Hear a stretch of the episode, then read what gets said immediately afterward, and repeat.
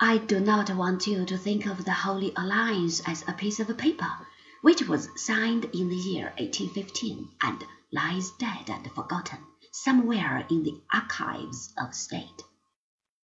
It may be forgotten, but it is by no means dead.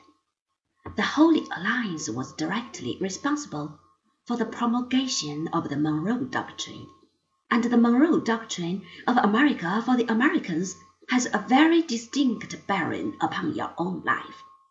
That is the reason why I want you to know exactly how this document happened to come into existence and what the real motives were underlying this outward manifestation of piety and Christian devotion to duty.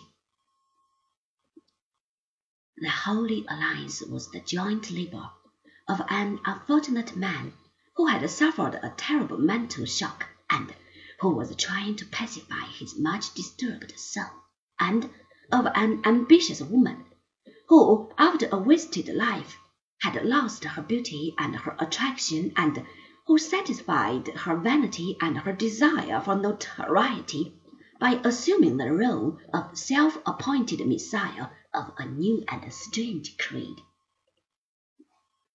I am not giving away any secrets when I tell you these details.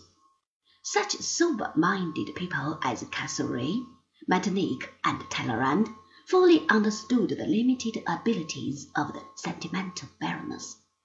It would have been easy for Metternich to send her back to her German estates.